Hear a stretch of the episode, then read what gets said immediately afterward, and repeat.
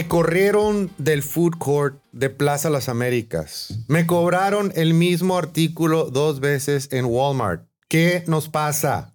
Buenos días, buenas tardes, buenas noches, raza de habla hispana que nos ve, nos aguanta, nos tolera.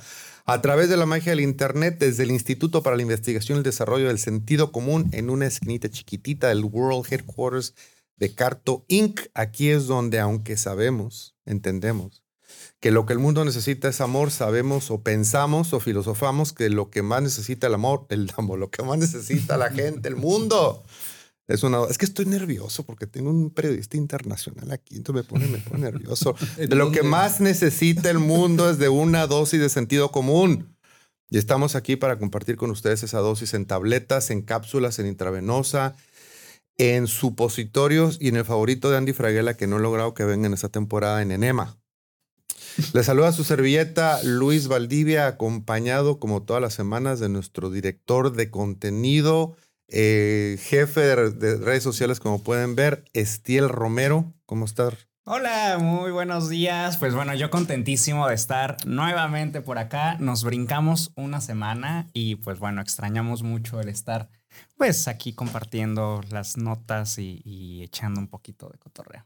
Nos brinca, ahorita les voy a, les voy a platicar les voy a platicar el por qué nos brincamos una semana y, la experiencia frustrante de, lo que me pasó. Pero bueno, si te das cuenta, a mí no me aplaudieron. Nomás le aplaudieron al joven. Y de mi mano izquierda tenemos a Jorge Fregoso, reconocido periodista internacional. Literalmente, no lo estoy diciendo de manera sarcástica, o sea, porque es, reconocido y es internacional. Ahorita vamos a explicar por qué. Quienes nos están viendo lo reconocerán. Jorge, gracias, muchas gracias por estar con nosotros. No, al contrario, Luis, eh, digo, después de muchas ocasiones y muchos intentos, finalmente eh, podemos ponernos de acuerdo, acomodar nuestros horarios y de verdad me da mucho gusto estar aquí. Soy fan de una dosis. Eres fans. Eres fans. Bueno, cuando Jorge aceptó la invitación, me mandó un, me, dijo sí, lo había como un asterisquito hacia arriba, a, la derecha del I, del, de la I. Había un asterisquito abajo, decía, a menos de que haya breaking news, dije. Exacto. y es que como... yo no puedo contar con mi vida, o sea, te lo juro. O sea, en la Malta. Aparte, tengo tres horas de diferencia con, con Miami, entonces a veces a las 3 de la mañana es, oye, ocupamos que haces esta nota y yo, ajá, deja despierto. Al rato les contesto. Yo por eso empiezo a pistear a las 2 porque pues ya son las 5 en Miami, entonces digo, siempre son las 5 de la tarde en algún lugar. Estamos literalmente, no sé si pueden ver, de, ahora sí siempre digo, estamos de manteles largos porque viene fulanito, ahora, sí hay, mira, ahora sí literalmente estamos de manteles largos porque tenemos a Jorge aquí. Jorge, bueno, no sé si has tenido oportunidad eh, de, de, ver el programa en el pasado, pero antes de, que entremos en tema de ti, háblame de ti.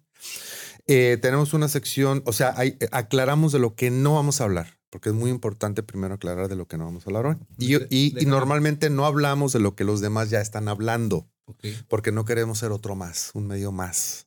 Entonces no vamos a hablar de Will Smith. No vamos a hablar de Will Smith y el hecho que durante los Oscars. ¿Perdón? Ni de Eugenio Derbez. Ah, de Eugenio Derbez. No, no, no. No, vamos a hablar tampoco de Derbez. bueno, no vamos a hablar de Will Smith ni del hecho de que durante la transmisión de los Oscars la semana pasada en vivo se levantó y le dio una cachetada a Chris Rock. Eh, se regresó, se sentó y dijo más obscenidades. No vamos a hablar de eso. No, eh, no vamos a hablar. ¿Sabes? ¿Sabes lo que me fascina del tema? Es ver. no vamos a hablar. No, no, vamos a hablar de eso. Eh, no, lo que, lo que me, fascina, bueno, para empezar, durante una semana se nos olvidó que había una, una guerra en Ucrania. Sí. y cuando empezó la guerra en Ucrania, se nos olvidó que todavía tenemos una pandemia. O sea, lo que me fascina es como un tema domina los, los cabezales, ¿no? Ahí viene el mundial, ¿eh? Ah, Seguramente a partir de hoy va a ser mundial. Ya se nos va a olvidar Will Smith. Sí, Ucrania. Uy, se nos van a acabar las notas. Sí, no, pero, pero lo que pasa es que, bueno, opiniones hay miles, ¿no? Pero lo que me fascinó ver es cómo la gente en redes sociales, unos, unos estaban del lado de Will Smith, otros estaban del lado de, Chris Rock y la gente discutía y se peleaba. Sí. Sí, en, claro. en- en- Como en las redes sociales. Es como hoy voy a dejar de ser analista de guerra y me voy a convertir Oh en analista God. de los Oscars Yo- de Will Smith o de cachetadas. Pero fíjate, para, para Para mí, mí memes muy buenos. ¿el qué? Meme. Memes muy buenos. Oye, Sí, pero instantáneos. Sí, sí, sí. Pero inmediatamente empezaron, pero en, en ni, ni cinco minutos habían pasado cuando ya se empezaban a publicar los memes. Yo, mi- yo en dos minutos te puedo decir, number one, la esposa de Will Smith se, se presentó a los Oscars rapada porque tiene una condición médica que hace que pierda el, el, el pelo. Eso es un hecho, es Así un es. hecho. Número dos, lo declaró públicamente hace años. O sea, dentro del medio artístico como que tendría que haber sido muy conocido, ¿no? Eso es un hecho. Bueno, Eso yo no es- sabía. Tú no lo sabías, pero lo declaró públicamente. Sí, sí, sí. O sea, eso es un hecho. Eh, número tres, si Chris Rock sabía de su condición, el chiste fue de mal gusto. Claro, si no sabía, entonces fue una mala fortuna, porque hizo un chiste, o sea, digo, no sa- y, y no sabemos. Número tres, lo que hizo Will Smith es ilegal. o sea, darle una cachetada a alguien es un asalto físico. Sí. ¿Ok? Eh, y de ahí en adelante, bueno, hay, hay miles, miles de interpretaciones, ¿no? Y te- ya después el análisis de, de que se sentó y tranquilamente lo dejaron ver, ver, ver el resto del, del show, le dieron un premio, le dieron un, ¿cómo se dice en español? Standing ovation.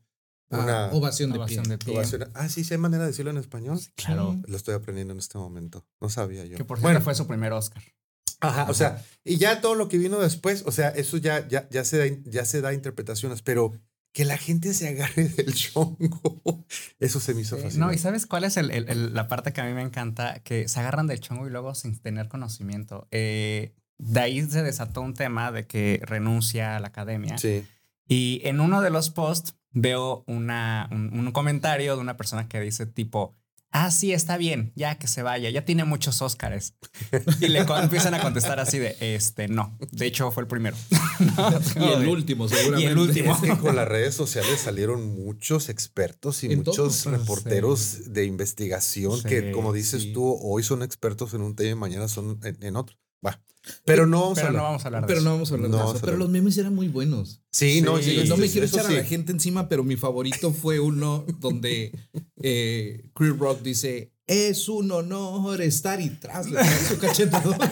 Era buenísimo, buenísimo. Y la- el único, la única observación personal que voy a hacer, que no es una opinión, es nada más una observación, es, estamos, fíjate cómo ha cambiado el panorama de Estados Unidos en cuanto al racismo y quién puede estar enfrente de las cámaras. Estamos hablando de dos hombres negros millonarios Ujú.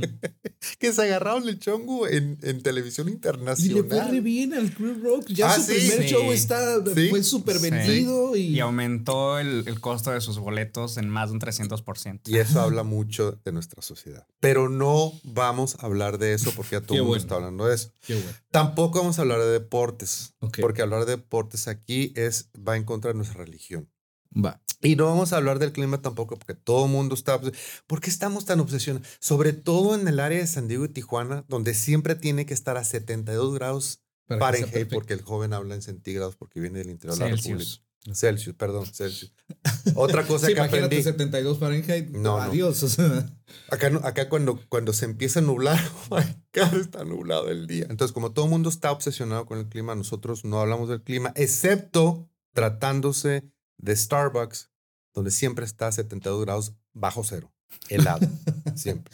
Ahora, nada más voy a aclarar antes de entrar en tema, Jorge Fregoso, el por qué nos brincamos la semana pasada y la gran frustración que tuve. Es una larga historia, pero la voy a hacer corta Hazla- porque no tengo hazla mucho resumida, tiempo. por La voy a hacer resumida. Eh, eh, em, soy parte de, de un grupito de viejitos, de personas mayores que hasta hacen una cena trimestral Y siento mucha, este, mucho compromiso. Entonces, pues tengo que ir a comprar los ingredientes, como una, una fiesta de traje, ¿no? Entonces, me, tengo que tomar, es, es todo, un, todo un rollo, me tengo que tomar todo el día. Me tomé todo el día, compré los ingredientes, estaba yo bien entusiasmado porque hacía tres meses que no los veía, son viejitos, ninguno se ha muerto de COVID. Entonces Qué llego, bueno. llego con mi olla, toco el timbre y no sale nadie. Toco y no sale nadie. Dije, ay, se me hace que algo. I missed something, algo, algo se me pasa. Entonces se me ocurre agarrar el celular otra vez para repasar los emails. Se había cancelado la cena. el día anterior en la mañana habían mandado un email diciendo, disculpen, pero la, la, la, falleció la madre del anfitrión, entonces desafortunadamente pues tenemos que cancelar. No me había enterado, no había leído yo el email. Entonces, si hubiera yo leído el email, hubiera habido programa. Exacto. Pero yo entonces me quedé con uno. Pero el email era que no había reunión, no que no había programa. No, que no había reunión. Sí, por eso. Pero si no hubiera habido reunión, no hubiera yo tenido que cancelar el programa. Entonces, anyway. Entonces me quedé con una olla grandota de lo que me tocó hacer. Te lo hubieras traído, hombre. bueno, lo compartí. Lo, lo, compartí con el mundo. Jorge Fregoso, eh, háblame de ti, cuéntame de tu vida. Eh, Cuéntanos tu vida en cinco minutos, Homero. No, no es cierto. Yo estamos, bueno, te, te, hablo como, porque Jorge es mi primo, somos primos hermanos. Te hablo como primo, te hablo como tijuanense, te hablo como colega de, de, de, de empresa, de marketing. Y te digo que eres un orgullo. No es que eres un orgullo, eres un orgullo como tijuanense. O sea que que un periodista desde Washington, ¿dónde está este hombre, este Jorge Ramos en, Miami. O sea, que desde Miami. Y ahora nos vamos a Tijuana con nuestro compañero Jorge Fregoso. El tocayo. Ah, el tocayo. ¿Sabes quién? Qué padre, oye. ¿Sabes quién es la que más eh, le da gusto eso? Ajá, ¿a quién? A mi esposa ah, qué bueno. No, no, no, porque está enamorada de Jorge Ramos. Entonces ah. dice, ay, mira, mis dos novios se llaman Jorge y. Ah, ok. Jorge Ramos, si no ando muy mal, este, porque pues yo trato de ver un poquito de televisión por todos lados. Pero es, es uno de los, de los amigos más cercanos de, de, de Trump, ¿verdad? Tengo entendido. Algo así. Creo que, creo que hasta lo vetaron a, Jorge Ramos. Creo que de AMLO y de, de este señor eh, venezolano también, presidente este Maduro, que también tuvo una bronca por allá. A ver, platícanos un poquito cómo, cómo estuvo eso, cómo tocaste la puerta, cómo te abrieron la puerta. cuéntanos, cuéntanos, cuéntanos. Ayer precisamente, digo, yo tengo en este medio eh, alrededor de 30, 32 años. Empecé de asistente, después eh, camarógrafo de mi papá con lo, que, con lo que él trabajaba, su imagen audiovisual y todo este asunto. Eh, llego a síntesis, donde ahora estoy de regreso, y ahí entré de jalacables, hace 32, 33 años. Y voy avanzando, me meto a estudiar, de jalacables me voy a editor, de editor me voy a camarógrafo, de camarógrafo termino como Qué fácil se dice. sí, sí, sí, no, pasaron muchas cosas. Eh, me voy a camarógrafo, de camarógrafo me voy a reportero, de reportero me voy a conductor, de conductor eh, me voy a conductor de radio, estoy en la misma cabina donde estuvo mi papá hace 30 y cuboles de años. Entre paréntesis, en este momento hay una fotografía de tu papá, ah, mi tío José. Famosísima esa foto en la familia porque ahí está recibiendo a Luis Echeverría Álvarez en una de, las giras. Y aquí estamos hablando de que Jorge siguió los pasos de su papá, José Fregoso Hernández, que lo recuerdo perfecta. Me recuerdo haber visto sus artículos en el, en el Mexicano, su programa en Cadena Baja California, pero bueno, nomás quería ilustrar que es lo que estamos viendo. Ah, bueno, ahí está eh, mi gordito, mi inspiración. Eh, mi ejemplo. Este, y bueno, poco a poco voy avanzando, de repente ya estoy conduciendo radio, estoy conduciendo tele. Eh, en algún momento, y ayer lo platicaba con unos amigos, eh, yo estuve trabajando con Telenoticias, que era la filial del canal de noticias de Telemundo en ese entonces. Yo era corresponsal para Canal 52 en Los Ángeles de Telemundo. Y terminé ese proyecto, ahí hice muy buenos amigos, conocí a Pedro Sepse, que es, para mí es uno de los tops periodistas conductores de, de, Estados Unidos, latinos. Ahí conozco a Fernanda Valdivia, curiosamente. Eh, se apega igual que tú. No es pariente, pero... No es pariente, peruana. este, ahí la conocí, era mi jefa de mesa de asignaciones. Diez años después, me llega un correo de ella me dice, Jorgito, como si no hubiéramos dejado de hablarnos. Jorgito, necesito que me mandes tu demo tape. Demo tape es eh, tus eh, notas, tu conducción, etcétera, etcétera. Digo, para los que no, saben de qué hablo. Para los que eh, se la pintearon ese día y no pidieron la tarea. 2014 me llega ese email.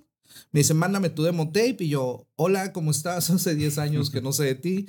Me dice, Jorgito, yo tengo 10 años que no hablo contigo. Me dice, pero tengo 10 años buscando dónde colocarte porque me gusta lo que haces. Diez años después. Y me pone con Univision. O sea, con el canal en español de noticias más importantes de Estados, más importante de Estados Unidos. Claro. A los dos días me dice, ya eres corresponsal como freelance del noticiero de fin de semana. Sin preguntarte si estás de acuerdo o no. "No, obviamente estaba de acuerdo. No, claro, claro, claro. Vas a ganar tanto, te vas a reportar con fulano. Y ahí empezó la historia. ¿Qué tal? Ella me ayudó muchísimo, uno, por jalarme. Dos, porque ella promovía lo que yo estaba haciendo. Ella buscaba qué ideas podía eh, hacer de notas. Y como niño chiquito que va aprendiendo a caminar, de repente me soltaba un pasito y luego ya me dejó ir solo. Ajá. Y ahorita, pues afortunadamente y, y gracias a Dios y gracias a ella, pues no mando nada más para el noticiero, mando para Primer Impacto, mando para Despierta América y colaboro con otros programas de, de la cadena Univisión y, y pues ahí vemos, eh, comparto. Bueno, Jorge comparte de repente la pantalla conmigo. Qué padre, qué padre. Oye, entonces dices, tú sí, sí tuviste oportunidad de, de, de, de ver un poquito, de, tra- de trabajar con tu papá, de ver cómo trabajaba tu papá. Sí. En, en, ¿Te tocó verlo en, en, en el- la cabina de radio? ¿Qué, qué, qué es lo que te tocó? ver? Yo, eh, día festivo que no tenía clases, Ajá. o sea, yo me acuerdo siete, ocho años, día festivo que no tenía clases, vacaciones, yo me iba a reportear con él. Ajá, Yo amaba irme a reportear con él. ajá. Andar en el, lo que decimos ahora en el chacaleo, buscando entrevistados, yendo a las oficinas. eh, yo amaba hacer eso. Otra cosa que, que, no sé, y ahorita reacciono de que traía en la sangre este oficio, era cuando llegaba a la casa de, de mi tío Jesús y de mi tía Concha. Ajá, Y yo antes de saludar entraba corriendo a la imprenta, abría la puerta y El, el, El la- olor a la tinta. Ajá, sí, Entonces- a lo que te refieres. Ajá, o sea, era para mí era eso, pues. Y, y el estar con mi papá desde los 7, 8 años en la calle, pues, ¿qué Fíjate, te digo? Y qué curioso, fíjate, porque yo recuerdo, me, me llama mucho la atención porque yo recuerdo que tu hermano mayor, José Rubén, era muy cercano también a tu papá. O sea, yo, yo- Sí. Pero, y, pero no siguió sus pasos, no siguió los pasos de la, de la reporteada, pues, del, del periodismo, sino que, porque tú eres el más chico, ¿no? El Sí, más chico soy el más todos. chico. Él, él intentó hacer radio Ajá. este, con otro de sus amigos. Este, intentaron hacer radio, pero no sé, o sea, Sí, pero eh, tú- le tú- ayudó muchas, muchas veces le ayudó a mi papá, incluso le tocó ir a hacer una, mi papá se enfermó y tenía que hacer una presentación de un audiovisual en la Ciudad de México para el presidente, no me acuerdo quién estaba de presidente, y José a los 12 años fue a presentar Así. el audiovisual porque mi papá no pudo, Ajá. y él tenía 12 años. Wow. Entonces era como que el que iba a seguirlo, Ajá. pero Sí, pues, es claro, esa es- era como que la, la- lo que suponíamos, ¿no? Ajá. Porque era el primogénito. Este, bueno, pues esta, esta cuestión de la comunicación eh, es muy de la familia Fregoso, porque eh, su papá, bueno, mi tío se- era, era periodista, otro tío se dedicaba a la, a la imprenta, inclusive eh, mi tío Luis fue- en alguna ocasión anduvo también de reportero, había un, un periódico Imagen en San Diego hace muchísimos años. bueno, mi el- abuelo, nuestro abuelo. Ajá, entonces para allá voy precisamente. O sea, viene desde, Desde el de top, antes. desde, desde neantitos, porque nuestro abuelo era, o sea, e- era periodista también. Sí, Esa- sí, esa- sí. esa- e- e- es más, esa anduvo en la revolución. Nuestro Sí. anduvo en la revolución. Ajá. Y, eh, viene, viene, entonces ya viene, viene de, viene de familia, ¿no? Este, ¿qué, qué, qué, qué, qué vería tu papá ahora si, ahora como los medios de comunicación, qué impresión tendría? Eh, ¿Qué diría? ¿Cómo, si, si, si estuviera aquí tu papá en este momento, no sé. Híjole, no, ¿me quieres hacer chillar? No, no, no, no, no, no, no, no me refiero, no me refiero a eso. O sea, no me, no, no, no, no, no va No, por ahí. No, soy, no soy Cristina Saralegui. no, o sea, cómo ha cambiado, obviamente. Ah, el- claro. El, el mundo de la comunicación. A lo que hacía él y con lo que estamos haciendo ahora. Sí. Mira, yo tengo, yo tengo una frase muy clavada en, en mi cabeza y en mi corazón que me contó mi mamá, que me dijo mi mamá. Eh, digo, para los que no sepan, mis papás ya no están con nosotros, pero digo, obviamente sí, pero no Sí, sí, sí, físicamente. sí.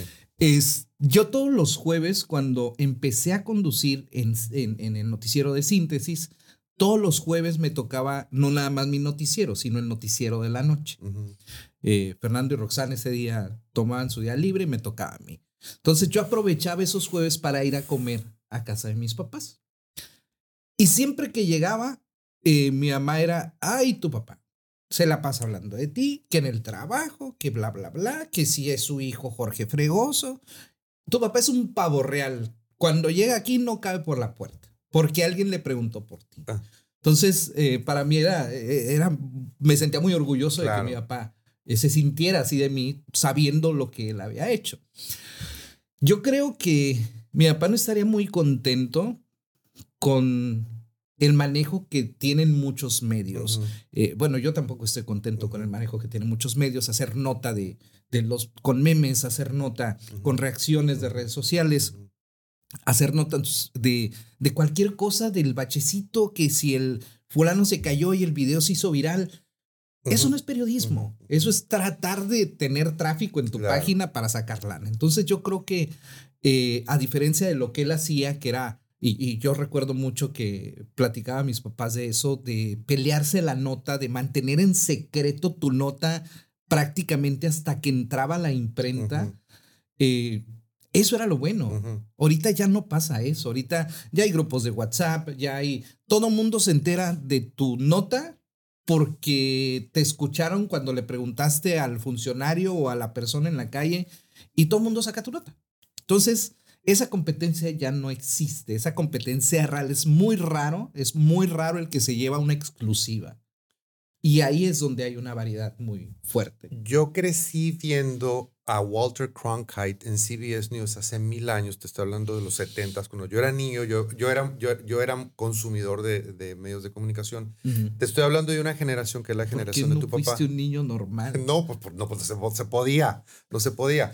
Eh, eh, eh, Walter Cronkite es de la, del, precisamente de la generación de tu papá, donde, donde se esperaba una objetividad 100%. Mira, la fan número uno y mi hermana siempre echando. Ahí está.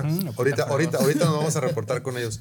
Eh, yo lo que he visto, y no, no generalizo, pero, pero lo he visto, antes cuando eh, un reportero, cuando salía el anchorman, el, el, conductor. El conductor líder, eran súper objetivos y no, no, había, no, no podían opinar, no editorializaban. Entonces, eh, por ejemplo, el, el, noticiero de Walter Cronkite era de 30 minutos, 25 minutos eran de noticia y en los últimos 2, 3 minutos salía un tipo con su comentario y decía editorial, editorial, o sea, e, era su punto de vista y era una onda muy aparte. Ahora, décadas después, siento, veo algunos, inclusive en San Diego, en todos lados, locales, y terminan la nota y el, y el, y el reportero da su opinión. El conductor. el conductor hace un comentario. Digo, ah, no, no, porque no eres editorialista. Entonces, eso sí he notado un poco que, que eso como que se ha perdido. Y eso siento que son de esas cosas que, que si tu papá estuviera aquí, que si Walter Cronkite estuviera aquí, dijera, no, tenemos que ser objetivos. Nosotros estamos para simplemente reportar el hecho, no opinar acerca de. Técnicamente eres un medio de comunicación. Eres el enlace entre A y B. No tienes por qué tener una opinión. Ajá. Digo. Hay páginas para eso, hay espacios para eso. De repente puedes rematar, o sea, cosas, por ejemplo, hace un par de días presentamos una nota en síntesis sobre unos eh, kits para ayudar a niños con cáncer. Entonces, esos kits eh, venía todo lo que necesita un niño que va a recibir su quimioterapia en el hospital general. Y no editorialicé, pero sí dije, es una muy buena oportunidad para ayudar. Esos remates son buenos. Es un hecho, porque es un hecho. Exacto. Pero no te puedes poner a dar tu opinión. No, no te corresponde a ti. ¿Sabes? O sea, si no es un comentario editorial, no hagas un comentario. Sí, sí, sí, porque inclusive yo he escuchado, por ejemplo, no sé, dan la nota y pues es muy lamentable ver que no sé qué, que no, no espérame, eso ya no te corresponde. Sí, sí es muy lamentable. Déjame a mí como televidente llegar a esa conclusión. Tú nomás dime qué pasó. Yo llego a mis propias conclusiones. Licenciado, este, tenemos por ahí eh, gente que ya nos está mandando eh, halagos y nos está aplaudiendo y nos está diciendo que somos muy guapos o no. Todavía no. Sí, tenemos. A mí sí. a mí sí, ¿eh? ¿Ah, sí? Es que no alcanzo a ver de aquí mis, mis gafas. Mis gafas no me ayudan a ver tan lejos. Pues mira, eh, ay, ya estoy, perdón, que Lupita Fregoso, que bueno, pues creo que es tu. La fans. ¿Te suena? Lupita Fregoso, mm. Lupita Fregoso. Dice, es un orgullo para sus hermanos, familia, bellas fotos. Eh, nos saluda, obviamente. Monse, que nos pone, ya andamos acá, buenos días. A Quetzali desde Ciudad de México, que nos está haciendo, nos está haciendo aquí como que lío este a Quetzal y que porque, porque empezamos antes. Antes de Ya que. le especifiqué que acá ya tenemos cambio de horario, allá todavía no lo hacen. Ah, Entonces, sí pues bueno, tenemos ahí un desfase, ¿no? Que porque empezamos. Porque empezaron antes. Bueno, este, ya aclarado ese punto, eh, Lupita Fregoso nos pone, ¿este programa es para llorar? Te dije. Gracias por recordar a nuestro papi. No, no es para llorar. Este, de es para repente nos rendir pone, homenaje. nos pone a Quetzali también, pero de repente todos son expertos, debido al comentario que Sí. estaban realizando. Lupita eh, Fregoso eh, nos pone sí, muy guapos. A Quetzali sí, todos se ven muy guapos. Gracias. Ya, ya las queremos a las dos. Nos bañamos. Nos Sí. bañamos. Decidimos bañar. Jacqueline Miramontes, que está, está viendo la transmisión también. Saluditos hasta Ciudad de México. Y hoy, me, hoy usé shampoo y acondicionador. Entonces, entonces era, una, era una ocasión especial. Bueno, Jorge, vamos, este, voy, voy a, entrelazar temas. Eh. Vamos a, a- te voy a dejar relajar un poquito. ya no te voy a interrogar tanto, pero eh, vamos, vamos a empezar a platicar otros, otros temas. Me estoy muriendo por compartir esta anécdota. Abrí el programa diciendo que me corrieron del food. ¿Cómo se dice food court en español? Ayer estaba yo preguntándole a, a Estiel, ¿cómo se dice food court en Creo español? que aquí también dicen food court. Sí, ¿no? Sí, Por es eso lo food court, como- pero es Área como de el área de comidas. o área de comida. Sí, pero como ya me dijeron que standing ovation se dice, ¿cómo se dice standing ovation en español? Ovación de pie. Ovación de pie. Que puede quedar en ovación. Ovación. Se me hace Mm, así como hasta redundante. Sí, ¿no? que es de pie. Ajá. No Le- necesariamente. Puede ser una ovación y que no te pares. Es como subir para arriba y bajar para abajo. Lo siento así, pero bueno. Puedes son- son- aplaudir sentado y estás dando una ovación. Sí. Bueno, mientras ellos deciden, mientras ellos deciden, yo les voy a platicar que me corrieron del food court de Plaza Las Américas en, en San Isidro. Esta, la- la- eh, eh, eh, esto fue lo que pasó. Un día cruzo, ya era tardecillo, se estaba metiendo el sol, me dio hambre. Mira, fue- cometí varios errores. Para empezar, era viernes en la noche. Entonces, cruzo y digo, tengo ganas de sushi. Voy a llegar a San Isidro a comer sushi. Primer Primer, error. error. Número dos, meterte al infierno que es el tráfico del viernes en la noche en San, En San Isidro. Isidro. Sí. Porque error. para aquellos que nos ven fuera de esta área, el viernes en la noche hay un titipuchal de gente que viene, que, que vive en Que Estados viene para Unidos, atrás. que viene para atrás, que viene para atrás a pasarse el fin de semana en Tijuana. Entonces, A dejar sus dólares. Sí, entonces, este, si, si cruzas la frontera y luego, luego te metes a, a lo que es San Isidro, un trafical endemoniado y se me ocurrió hacer eso. Porque, bueno, anyway. Entonces, me, me, me estacioné, fui a Plaza Las Américas, me fui al food court, vi un sushi, que por cierto carísimo, fue un robo. Entonces eran aproximadamente las 7:45 de la tarde, 7:50 me dieron mi sushi, 7:53 me senté. A las 8 de la noche empezaron a cerrar todos los puestecitos y a las 8 de la, noche ellos deciden también cerrar el área donde están las mesas. Entonces a las 7:59 que veo a la doña este, barriendo, se me acerca el de seguridad y me dice, y yo pues, estaba medio sushi. Entonces me dice, necesitamos cerrar. Y me, me y me afregocé y contesté, estoy cenando, estoy cenando, déjeme terminar de cenar. Hay sillas afuera, sí, pero está haciendo frío, no me quiero sentar afuera. Entonces, number one, si tus puestos cierran a las 8 de la noche, tu área, tu, tu área de, de sillas y mesas no puede cerrar a las 8 de la noche. Le tienes que dar, digo, eso no es, es algo que se llama sentido común, por eso estamos aquí. Por Pero no, 15 entonces- minutitos, ¿no? Me quisieron Mínimo. correr, me quisieron correr, entonces no me dejé. Eh, me quedaron dos pedacitos, me quedaban dos pedacitos de sushi. Y la doña me da, la doña me barría y me barría todo de mula, porque me sentí incómodo, obviamente, ¿no? Mula, tú. No. No, para no. No se le da. Me levanto, agarro mi charolita con dos pedacitos de sushi que quedaban y mi soda, y dejo, como estaba andaba la doña ahí, y dejo la, el resto de mi basura, lo dejé en la mesa. O sea, de mula no agarré, no lo tiré a la basura, porque andaba la doña. Pues no me reclama la doña. me empiezo a caminar y le dice al de seguridad, mira, no levantó su basura. Nos agarramos del chongo. Bueno, Espero que no haya tenido aguacate tu sushi, porque si no, no, no, fíjate que no. qué bueno.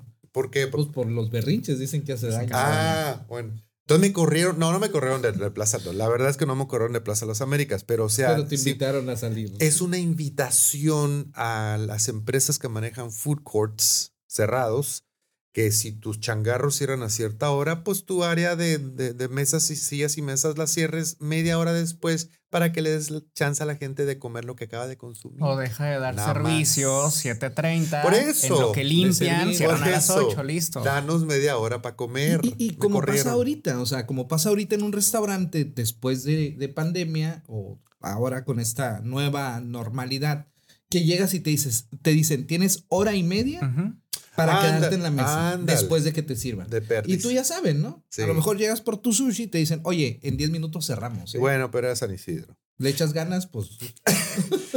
Luego, este es un ese es, es en serio, ese es un, ese es un tip, porque ¿qué pasa cuando andas an- en la acelere y traes el carrito lleno de cosas y pip, pip, pip, metes la tarjeta de débito, te vas? Bueno, ayer fui a Walmart a comprar tres cosas. Y te cobran cuatro. Obviamente no salí con tres, salí con cinco, con diez. Ya.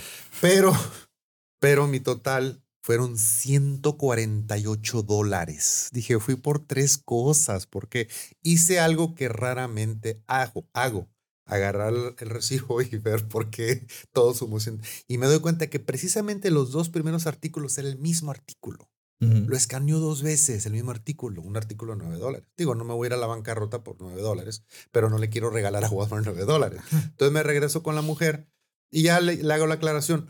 Se, se puso defensiva, no me dijo I'm sorry, esa es otra conversación. Pero si te das cuenta, ahora por la tecnología y toda la información que viene en el, en el recibo, al final dice el número de artículos que compraste. Entonces, la, única, la, la recomendación más práctica que le puedo hacer a la gente es sé consciente de cuántos artículos traes en tu carrito y cuando pagues que coincida con ese número. O sea, no, no tienes que, o sea, porque ponerte a, a asegurarte que te cobran, no. Simplemente el número de artículos que te cobraron. Pero está Porque complicado. se da. O sea, de repente llegas a Target o a Walmart o donde quieras y empiezas a echar. Entonces Sí. no vas contando.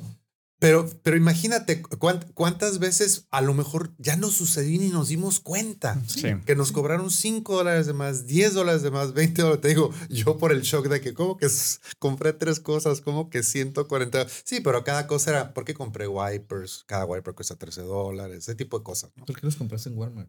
Porque es el lugar donde se consiguen más baratos. ¿Dónde los puedo conseguir más baratos? Autos son o. ¿Son más baratos que en Walmart? ¿En serio? Sí. Este programa no es patrocinado ni por Plaza Las Américas, ni por Walmart, ni, Ni por Aerosolar, Autoson. claro. Eh, sí. Pero somos patrocinables. Eso sí, podría ser. Plaza Las Américas, no sé, no sé si nos va a comprar publicidad. pero- Pues el food court Bueno. a lo mejor. ¿Eh? El food El food mejor. Bueno, entonces, ah, lo que no aclaré es que, es que soy nuevo en esto. Soy, soy, soy nuevo. Esta sección se llama ¿Qué nos pasa? ¿Qué nos pasa?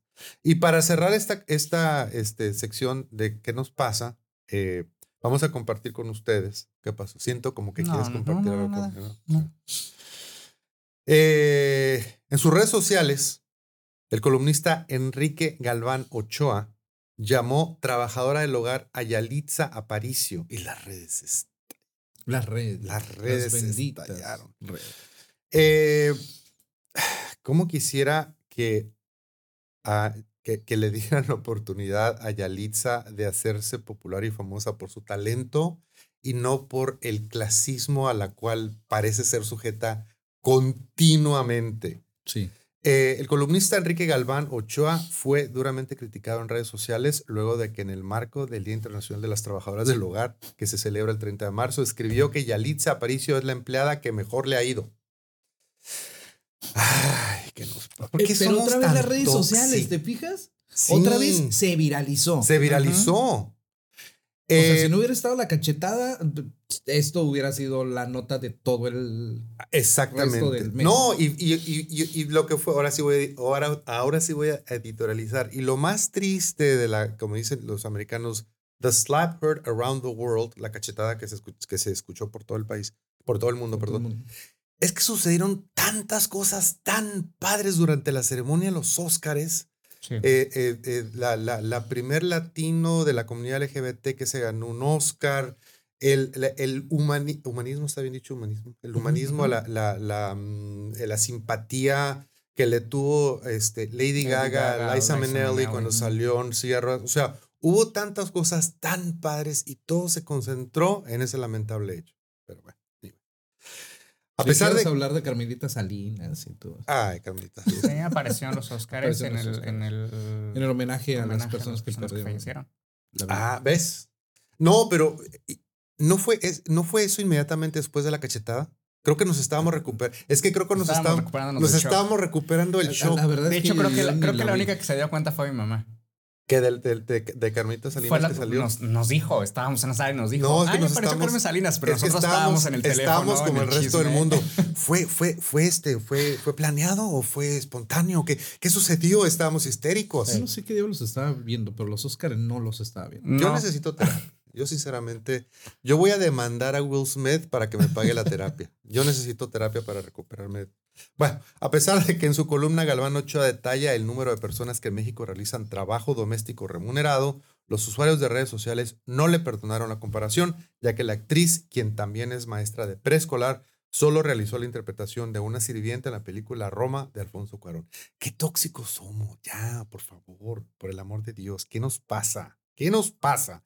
Bueno, estábamos hablando precisamente de lo, lo que hablabas de, de lo, lo que se ha perdido en el periodismo, de, del tener el secreto de una noticia. Y, bueno, tú sabes lo que, tú, obviamente, tú sabes lo que es un slow news day. Lo que Ujú. el americano es cuando, No hay nada. que no hay nada, qué raro, pero se da. Pero se da. Y, Pero es- se da. y créeme que es más común. Entonces el slow, slow news day es cuando rascan, cualquier, ponen cualquier cosa, ¿no? Bueno, esta sección se llama slow news day. Ok. Porque como no había nada para esta sección, dije, ah, pues mira, voy a poner esto. Entonces, estamos hablando algo que se viralizó. Fíjate. Mm. Eh, una pareja viajó hasta Nuevo León para ver a Coldplay y llegando se dieron cuenta que se le olvidaron los boletos. Eso es una noticia. Es una noticia en, en, en mira, to- to- cómo, cómo aba- hay fotos. Eh, la pareja viajó desde la Ciudad de México. En redes sociales un video se viralizó. O sea, ¿Qué estoy diciendo? es lo que genera la noticia. Debido al descuido de una pareja de olvidar sus boletos para el concierto de Coldplay, luego de haber viajado hasta Nuevo León, la agrupación Coldplay se presentó el viernes 25 de marzo en la ciudad de Monterrey y una pareja esperaba con ansias ver la banda. Sin embargo, se convirtió en una triste historia. Y eso se convierte en un artículo. Y es algo, o sea, yo estás no, compartiendo en un programa. yo no me imagino, me imagino quiénes son los reporteros que están checando las redes sociales de todo el mundo para ver si es nota o no es nota. Lo que pasa es yo, ya yo- todo es nota. Yo creo que se van por el número. Eh, Lo que pasa es que ese tipo de cosas lo ven 300 millones de pelotudos como yo que, que lo, que lo comparten. Yo lo que pensé cuando vi esa lado. nota fue a, cuál- a quién de los dos se le olvidó y cómo le fue. Sí, sí, sí. O sea, sí. imagínate, y los O sea, boletos. gastas Ay, en el los avión. boletos. Tan solo los yo boletos. tengo una, yo tengo una teoría. Yo tengo la teoría de que ella se lo encomendó a él, lo hizo responsable, a él se lo olvidó, entonces ella durante el resto de sus días se lo, Se lo recordará. Sí, claro. Sí, sí, sí. Esa es Digo, yo tengo Yo lo haría. también mi teoría. Esa es mi teoría. Yo como hombre asumí que como ella es la que se encarga Ah, de las cosas oh. importantes, pues a lo mejor ella los traía, pero el sonso es uno. A fin de cuentas pasa eso. Yo como hombre. No, no, no, o sea, sí, sí, sexista cuando lo dije, cuando lo dije, sí se oyó raro. Qué- pero es que nosotros somos muy atenidos. Y esa era una palabra que decía mi mamá mucho. Ahora, somos muy atenidos. yo Entonces, tengo una pregunta existencial como boomer. Tú, tú no eres boomer, tú, tú eres, tú eres entre, No que entre millennials como generación X, ¿no? No te creas, este año ya me vento mis 50 añitos. Sí, por eso, pero anyway. Yo como buen boomer digo, no se supone que ahora todo lo traen en el teléfono Ajá. y que no hay, no hay este, eh, boletos físicos. de Sí, papel. O sea, ah, eso está los raro. millennials Eso imprimieron los boletos. Sí. ¿Really? Sí. Bueno, a lo mejor en Ticketmaster, el Hmm, Ticketmaster que tampoco les patrocina, Sí, tú, te dan el boleto. Sí, nosotros. sea, sí. sí. No, sí, nosotros tenemos por ahí unos que tuvimos que imprimir y, y, y la, la taquilla está abierta nada más de, de lunes a martes de las 10, 15 a las 11 y media. La mujer nunca estaba ahí. Ay, no. De 10, 15 a 11 y media, pero ella llegaba a las 11.29 Ay. para cerrar a las 11 y media. La usuaria de TikTok explica que viajó junto a su pareja desde la Ciudad de México hasta Nuevo León en avión para el concierto de Coldplay en el estadio BBVA, pero lamentablemente se percataron que habían olvidado su boleto de concierto. La joven señala que su novio tuvo que regresar en avión, lo mandó, lo regresó por las entradas y por complicaciones su vuelo para regresar otra vez a Nuevo León tuvo un retraso No, bueno. y no llegó a tiempo para ver el concierto de Coldplay. O sea, se regresó a buscar. Regresó los por los boletos. boletos. Pero, se- pero tuvo complicación. O sea, ya estaba en el destino de que ellos no iban a poder ir a ese concierto. Ah, si les estaba hubieran mandado la fotito o algo, a un escrito. vecino, no sé, o sea. Bueno, esta es una nota que venimos, eh, que, que hemos venido arrastrando desde hace tiempo porque hemos tenido invitados muy interesantes que nos quitan el tiempo. Digo, a, qui- a quien hay que dejarle tiempo. No, no es cierto. Porque esto sucedió. ¿Te acuerdas de las, te acuerdas de las Olimpiadas de invierno que sucedieron hace unas semanas o meses? Ujú. Esto sucedió en, en esa ocasión. Esta sección se llama Eh, es un deportista que se le congeló el pene en plena competencia. ¿Ves que eso- o sea, ¿quién más está hablando de esto, Jorge? Dime tú, dime tú si esto lo manejó Jorge Ramos en Univisión a nivel internacional. Seguramente no. ¿Viste? Por eso, por eso nosotros tenemos la obligación de manejar estas Es notas una obligación social. lo que callan los atletas de alto rendimiento y lo que sufren cuando se tratan de competencias a temperaturas extremas. En el caso de un esquiador que compitió, compitió en Beijing en las Olimpiadas, Remy Lindholm sufrió de pene congelado. No, pens- eh, no sabía que esto era una posibilidad. Digo, yo he escuchado de personas que escalan el Everest y cosas así, que se les congelan los dedos de los pies y terminan Otros dedos. perdiéndolo, claro. ¿no? Eh, Pero- sufrió de pene congelado, lo que dejó al atleta preocupado de que nunca podrá tener hijos. Yo me hubiera preocupado de otra cosa, pero bueno. en medio de condiciones brutales y fuertes vientos, el recorrido ya se había acortado de 50 kilómetros a 30 kilómetros, aunque el Flying Finn todavía estaba con un dolor insoportable después del evento. Lenholm, que finalizó en el puesto 28, afirmó, probablemente puedas adivinar que estaba congelado cuando llegué a la meta. Tampoco es la primera vez que sufre una lesión de este tipo, ya que también salió del Mundial de Ruca en noviembre con partes de su anatomía congeladas. Sin embargo, el joven de 24 años admitió, fue peor esta vez, un dolor bastante insoportable. Pobrecillo. Qué dolor, qué dolor, qué pena. Pues sí. Ay, no, qué feo. Eh, ahora, ya se le habían congelado otras cosas, bueno, o sea, como que Otras cositas. otras cosas. Las cositas. Bueno, esta sección, Jorge, se llama Alguien que me explique. Eh, Tú has oído hablar de la criptomoneda, ¿no? Sí. Todavía no la entiendo, por cierto. Tú nos puedes expli- no te- es, una, es una pregunta retórica, ¿eh? no, te, no te estoy haciendo la pregunta para que me, realmente me la contestes, pero tú nos puedes explicar lo que es, cómo funciona la cri- criptomoneda, porque yo todavía no he leído artículos. Mira, lo que sí te puedo decir es que en algún momento yo hice una nota aquí en Tijuana Ajá. de un cajero de bitcoins, un cajero electrónico, Ujú. Que Ah, es no de un primo de, del esposo de una prima de, de mi esposa. Y curiosamente, en ese, ahí tú podías llegar a comprar bitcoins. Metías tus 5 dólares, te estoy hablando de hace varios años, y te dan tu papelito con tu comprobante de bitcoins. Y era como el del estacionamiento, de esos que se borran en dos días. Total que hicimos la transacción para mostrar y poder tener el video. Metió 5 dólares, salieron, no sé, punto .75 bitcoins, un rollo así. Me dice, toma, guárdalos. O sea, yo tuviera bitcoins, se me perdió el tonto papelito. o sea, cuando empecé a ver que estaba creciendo, me quedé, ¿y mi papelito? no me dijo que hiciera una, una billetera electrónica y, y yo, no, sí te digo, no lo hiciste yo. Pero no el chiste era, no el chiste del Bitcoin es precisamente no tener una, un algo físico de papel y esto Pero tienes que digital. tener una, una billetera elec- electrónica o Ah, algo eso así. fue lo que no generaste. Exacto. Pues ahorita ahora- podrías ser billonario. Sí, y- ahorita tengo 300 mil dólares menos. A menos. Sí, sí, porque Ah. no los Porque no, nunca, pues sí, nunca y por ahí papel. quedaron. Ah, ok. Pero pues criptomoneda, pues no sé, o sea, es tipo PayPal y todo este tipo de, de Bueno, transacciones electrónicas. alguien que me explique, pero ahora hay una, una criptomoneda para la comunidad LGBT plus Ok. que se llama Maricoin. ¿Cómo? Maricoin. Ok. Maricoin es la primera criptomoneda creada para y por la comunidad LGBTIQ+, un medio de pago que materializa el valor y la lucha del colectivo. El Qué cool. proyecto busca ser un medio de pago ético, social, transparente y transversal que busca comenzar operaciones a partir del, vei- del 2022 en España emprendido por Juan Belmonte y Francisco Álvarez. Y, y era lo que te iba a preguntar, ¿de dónde es? Porque ese Maricoin, o sea, no en Es todos por- lados. Sí, Sí, no es muy común en España. Ajá. Pero y muy políticamente incorrecto. Sí, sí, sí. Maricoin tiene ya una lista de espera para sus primeros usuarios, la cual asciende a 10 mil personas. Será válida en los establecimientos que tengan el distintivo de la moneda. La criptomoneda pide a todo participante y usuario firmar un manifiesto en el que se rechaza todo tipo de discriminación y violencia contra las personas LGBT.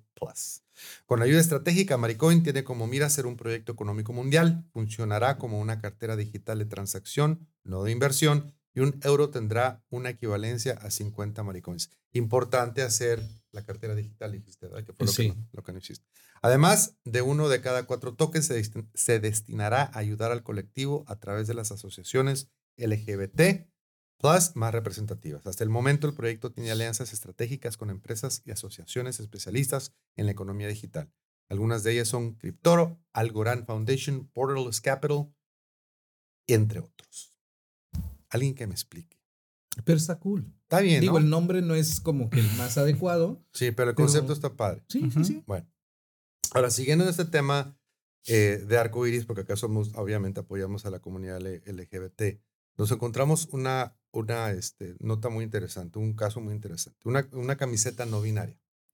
Ok. Eh, sí, vi eso. vi una, eh, este, entonces, em, cuando hablamos de personas no binarias, estamos hablando de personas que no se quieren identificar, o sea, no, no se identifican como hombre, como mujer, no, no identifican un género, ¿no? Son no binarios.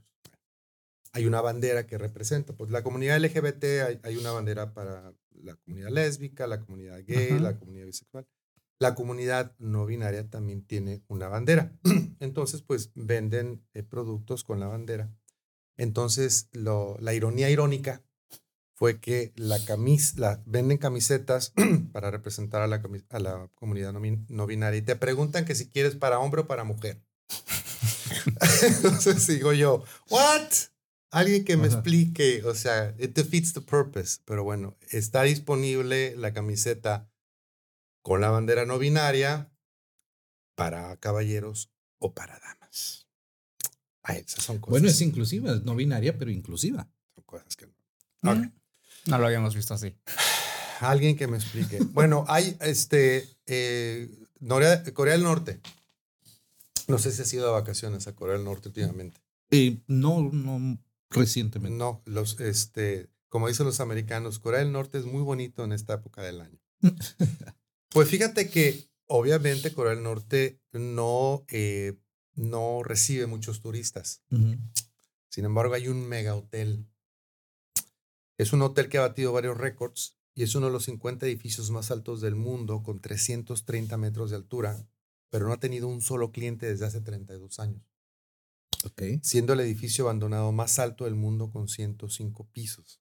Pues estamos hablando, ahí estamos viendo una, una foto, es un, es un hotel digno de Las Vegas. Y en Las Vegas pues, estaba lleno. Ujú. Está la foto. Ahí estás, ahí estás. Eh, pero está en Corea del Norte, donde no hay turismo. Bueno, pues puedes hacer turismo ¿Para en qué los ciento y un tantos pisos. ¿Puedes hacer turismo? Dentro de los ciento y tantos pisos. Te puedes ir una semana y lo recorres. Pero a nadie va a Corea del Norte. El hotel Ryu, Ryugyong estaba destinado a ser el principal atractivo de Corea del Norte, pero se ha convertido en una total maldición. Su construcción empezó en 1987, cuando el líder coreano era Kim Il-sung, abuelo de Kim Jong-un. La idea era que hiciera su inauguración en 1989 para mostrarse al mundo como una joya arquitectónica. Pero llegó la crisis económica de 1991 y junto con la caída de la Unión Soviética impidiendo que el edificio siguiera su construcción. Por mucho tiempo este hotel fue una total obsesión para los líderes norcoreanos, pero los proyectos necesitan dinero. Toda la estructura externa del edificio estaba casi terminada, pero faltaba su interior. ¿Cómo le explicas a 25 millones de habitantes norcoreanos que en los, que en los 90 comer no era tan necesario como terminar un edificio gigantesco? Entre 1990 y el 2000, alrededor de 3 millones de ciudadanos murieron de hambre. En definitiva, era repugnante ver tanto dinero malgastado mientras había ese, ese, ese hotel. Finalmente, en el 2008, el Hotel Reunion recibió a nuevos trabajadores extranjeros por parte de la empresa egipcia Orascom. Esa situación fue en definitiva una pena para los gobernantes de Corea del Norte. La empresa egipcia que tiene oficinas en ese país decidió terminar la construcción, siguiendo con el plan de que el edificio cuente con 3.000 habitaciones, 8 restaurantes rotativos y unos cuantos casinos y discotecas y más innovaciones de las que Orascom se hará cargo, haciendo del edificio una gran atracción turística. Pero no hay turismo en Corea del Norte. Orascom invirtió 400 millones para completar el hotel y además invirtieron 180 millones más para cubrir todo, todo el hotel de un cristal azul. Ahora el hotel Ryugyong pasó a ser un edificio abandonado y sin alma a ser un hermoso hotel, pero solo por fuera ya que el interior sigue vacío. No habría manera de levantarlo y llevarlo a Las Vegas. No. Sería un poco complicado. Ay, de Dios hecho, mío, de esa nota explique. creo, eh, hay una parte que me encanta que dice que de hecho no tiene ni luz. ¿No tiene luz? No tiene luz. No tiene, no, pues. Y le pusieron unos foquitos LED. O sea, se me figuró como un arbolito de Navidad. Sí, un tipo- arbolito. Pues vaya. No, bueno. Bueno, y para terminar con broche de oro- Elefantes blancos, dirían. Perdón. Elefantes blancos. Elefantes blancos. Y para terminar eh, con broche de oro, esta sección de alguien que me explique, nos encontramos por ahí algo muy interesante este, en nuestra querida Tijuana. Eh, un acceso para discapacitados pues, está bloqueada por un poste. Entonces dices tú, Bueno, ¿por qué? ¿Por qué? ¿Por qué suceden estas cosas? O sea, why? ¿has, has caminado por el centro de Tijuana? Sí, ¿Te has topado con las rampas para personas discapacitadas? que son como de 60 grados. Sí, No sé. sí, sí. O sea, o es eh, banqueta, rampa, bache, eh, coladera, Sí. Eh, concre- eh, concreto o pavimento que le fueron echando, echando, echando, echando y ya está como de 10 pulgadas. Por ahí no puede pasar Sí, una persona en silla de ruedas. No, y lo que, eh, bueno, nosotros que tenemos oportunidad, tú tienes oportunidad de ir y venir, de cruzar la frontera, y, digo, son odiosísimas las comparaciones, ¿no? Eh, pero, Pero- pero, eh, cuando tú y yo tenemos oportunidad de ver cómo se manejan los accesos para personas discapacitadas, en San Diego específicamente, porque no todo Estados Unidos es representativo, representativo de California. Los- los- Claro. California es, es, es un planeta Es- aparte. sí. Pero todavía, eh, y, y hay leyes muy estrictas en el estado de California donde cuando construyes un edificio, más te vale que tengas acceso para personas discapacitadas porque si no, no te lo autorizan o te demandan. claro. Y acá sigue habiendo tantos lugares, hemos, Estela y yo hemos ido a, a tantos edificios y, y el acceso por escaleras, digo, y inmediatamente se me viene a la cabeza, ¿y si viniera yo en silla de ruedas, cómo le hago? Hay edificios donde, donde la, gente en silla de ruedas no, no tiene acceso todavía. En el año 2022 no hay acceso para las personas discapacitadas porque la- o, o no, o, no hay, o no hay la, reglamenta- la reglamentación o, o no hay la autoridad que esté al pendiente de. No puede ser Y posible. mira, y si te vas a hablar de la autoridad, de repente eh, se le ocurrió a un exgobernador de aquí de Baja California, hoy senador, eh, que ya no podían las cosas estar azules porque eran del PAN. Entonces mandó pintar, para empezar, los tubos de agua del acueducto de la rumorosa de color cafecito para que Ah. se camuflajearan con, con la rumorosa. Es agua. O sea, tiene que. O sea, son lineamientos internacionales. Así es.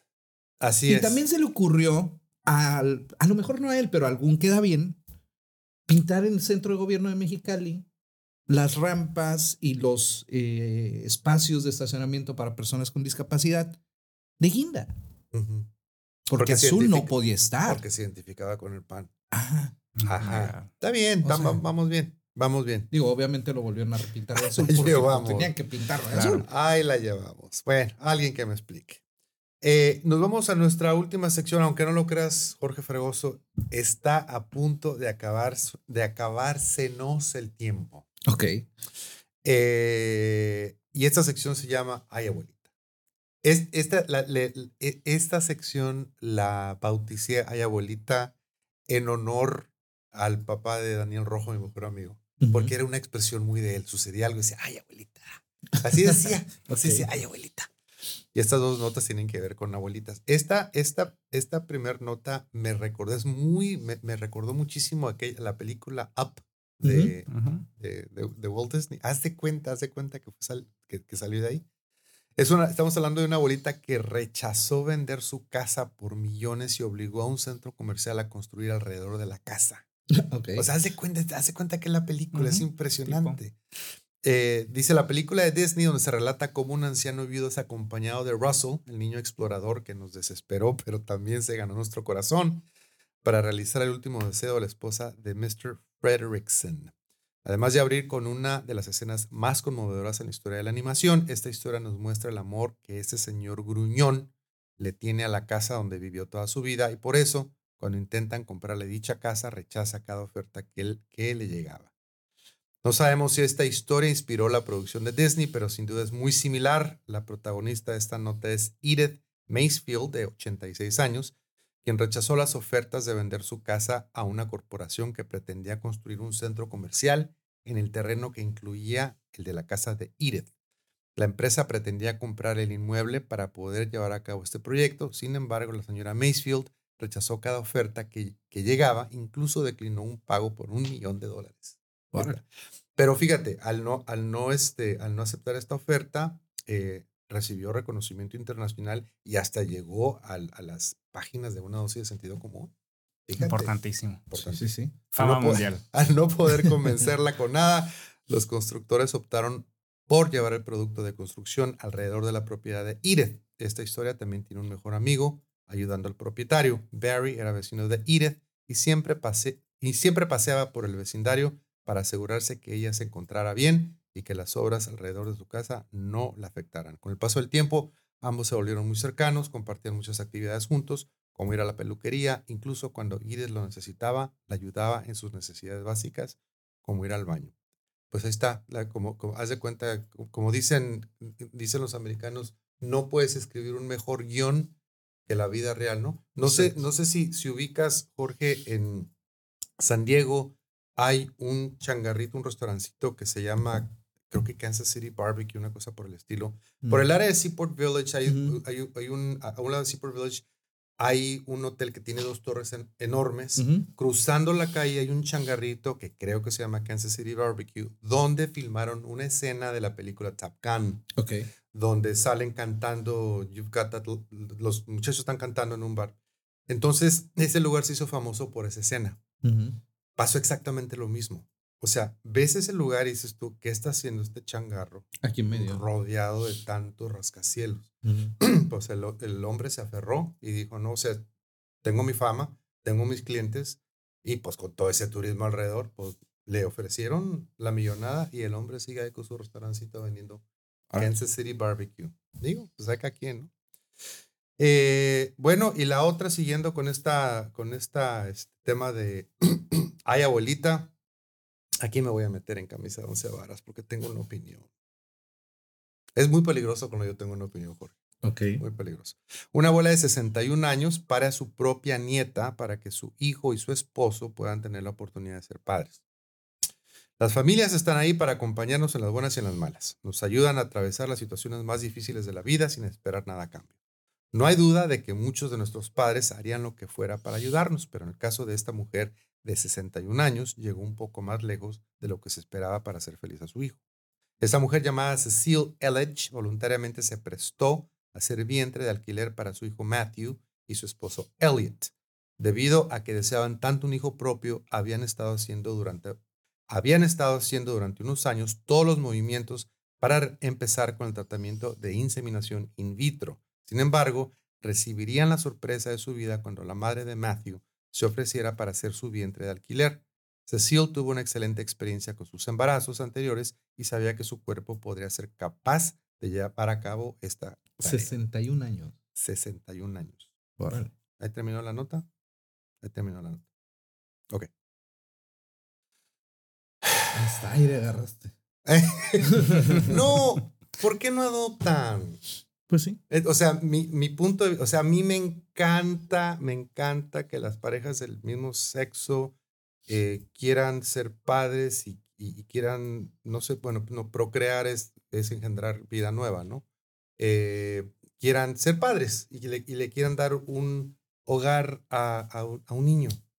Bueno, pero aquí lo mencionabas. O sea, querían tener un hijo propio. Sí, propio. Yo sé. y pas- y me hicieron pasar a la pobre mujer 61 años por un embarazo. Bueno, pues la señora pero se lo. No, ya sé. O sea, igual hubieran encontrado a alguien más que, que pudiera hacerlo. Yo, na- yo nada más porque, porque veo, o sea, veo, veo tanto, veo, veo tanto, tanta necesidad, tan, tanto dolor, tanta falta de amor en los orfelinatos y digo, sí, claro. adopten. Ahora, That's it. aquí también entra mucho That's it. la parte de todo el procedimiento que existe para la adopción. O sea, no es como Sí, no es de decir, sencillo. ay, este, voy a adoptar un perrito, ¿no? De que vas y lo escoges y me lo llevo a casa. O sea, es todo un protocolo que conlleva muchísima investigación, muchísimas cosas que eh, te aseguro que de cada 20 parejas que quieren adoptar, a lo mejor una lo consigue después de años y años y años de estarlo intentando. Muy Entonces, cierto. Muy también es, es, es importante pensar en eso. Porque no es tan sencillo para las parejas del mismo sexo. Y creo que, eh, no sé si fue aquí en Baja California, pero ya se dio una